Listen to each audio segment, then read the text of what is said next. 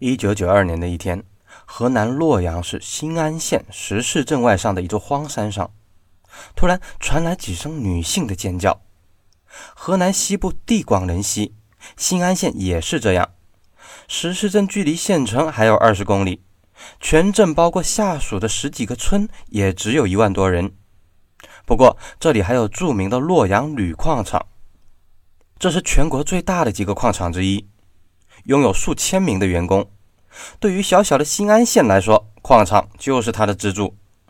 这座荒山在镇外几公里。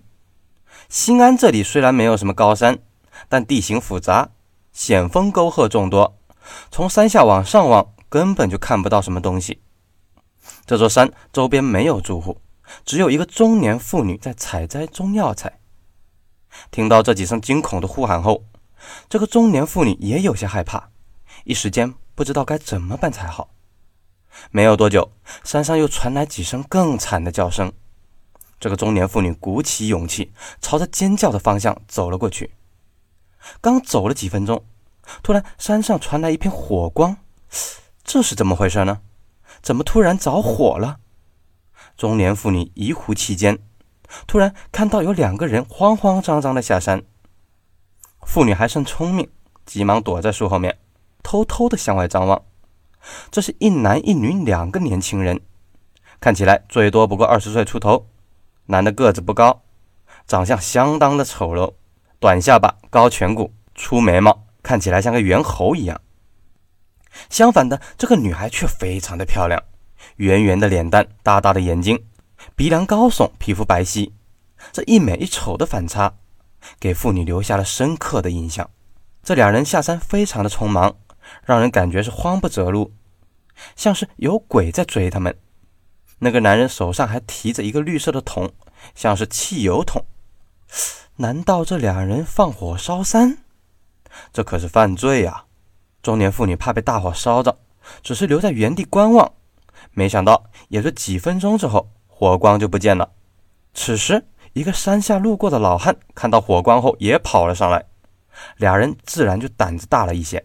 往上爬，爬了几百米，老汉发现远处的一个山凹处有烧焦的痕迹，似乎还有什么东西躺在那里。老汉眼花看不清，可中年妇女眼神可不错呀。她定睛一看，呀的大叫一声，丢下采药的筐子就向山下跑去。这边老汉莫名其妙，搞什么鬼呀？好好的叫什么叫？老汉朝着烧焦的地方又走了几十米。终于发现妇女为什么吓破了胆。在一块不过几平方米的焦土上，躺着一具被烧焦的女尸，一半已经碳化，一半还完好。女尸全身赤裸，两腿分开，尸体的上半身，尤其是脸部，已经完全烧焦，呈骨骼状，但下半身却没有烧灼的痕迹，可以看出这个女孩很年轻，全身皮肤雪白细腻。而且这个女孩还很时髦，裸露的脚趾上还涂着红指甲。惊慌之下，老汉急忙下山报警。新安县是个小地方啊，九十年代人口只有二十多万，多年没有发生过杀人案了，更别说杀人焚尸案。接到报警以后，新安县警方惊呆了，通知上级洛阳公安局后，新安县警方火速赶到现场，随后洛阳刑警也赶到了。案发地距离洛阳有三十多公里。等到洛阳警方赶到时，天已经黑了。现场勘查呢，倒是很简单，也很头疼。女尸上半身完全被烧毁，脸部焦炭化，呈骨骼状，无法分辨相貌。女尸全身赤裸，也不见任何衣物和物品呀，不能借此辨别身份。法医经过简单的查看，认为受害女孩不是死于火烧。而是被人重击头部，又被手掐、绳子勒，至少袭击二到三次后才惨死。歹徒下手极为凶狠，尤其绳子勒痕很深，看来一定是要置他于死地为止。受害者死后才被歹徒泼汽油焚尸，尸体也没有挣扎的痕迹。受害女性很年轻，估计二十岁左右，还没有生育过。根据肌肉和皮肤的分析。这个女孩并不是农村人，应该是县城，至少也是镇上的人，没有干过农活，女士全身赤裸，两腿分开，给人的感觉似乎是强奸杀人。奇怪的是，根据尸检，并没有在阴道中发现精液啊。受害者死前也没有发现被性侵的痕迹。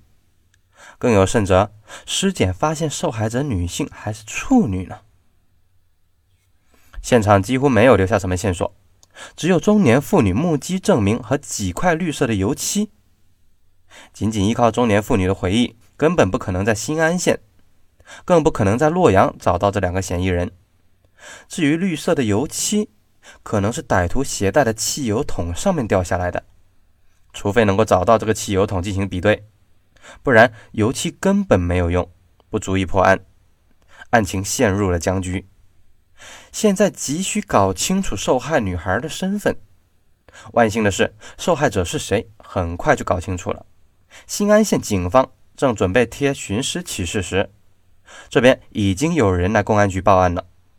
报案者可是个有来头的人，他是洛阳铝矿厂的厂长老丁。洛阳地处豫西，在建国之前始终很落后，因为落后啊，很多青年农民生活艰难，干脆上山为匪。豫西呢，也是土匪的老巢，先后出过孙殿英、刘振华之流的大军阀。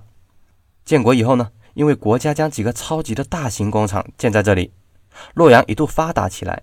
甚至超过了曾经很牛的开封。上面也说了，在新安县的支柱企业自然是洛阳铝矿。借助新安优质的铝矿资源，一九九六年就建立了铝矿厂。工厂规模庞大，员工众多，厂长的行政级别和县长差不多。当时的新安人，尤其是农民，最希望的就是进入这家工厂，正式成为工人。工人的待遇远远高于本地的农民。就收入来说，是后者的好几倍，还旱涝保收，铁饭碗呢。当地的农村女孩，她们最希望的呢，就是被工厂里的工人给睡了。别怪我说话粗俗啊，话糙理不糙。这样一来呢，就很有可能成为工人的妻子，脱离农民户口。为此，历任厂长呢，几乎就是土皇帝了，在新安县各处都备受巴结。改革开放以后，洛阳国有企业开始逐步的衰败，铝矿厂也不例外。只是瘦死的骆驼比马大，直到今天，工厂还是不错，成为很多当地青年理想的就业岗位。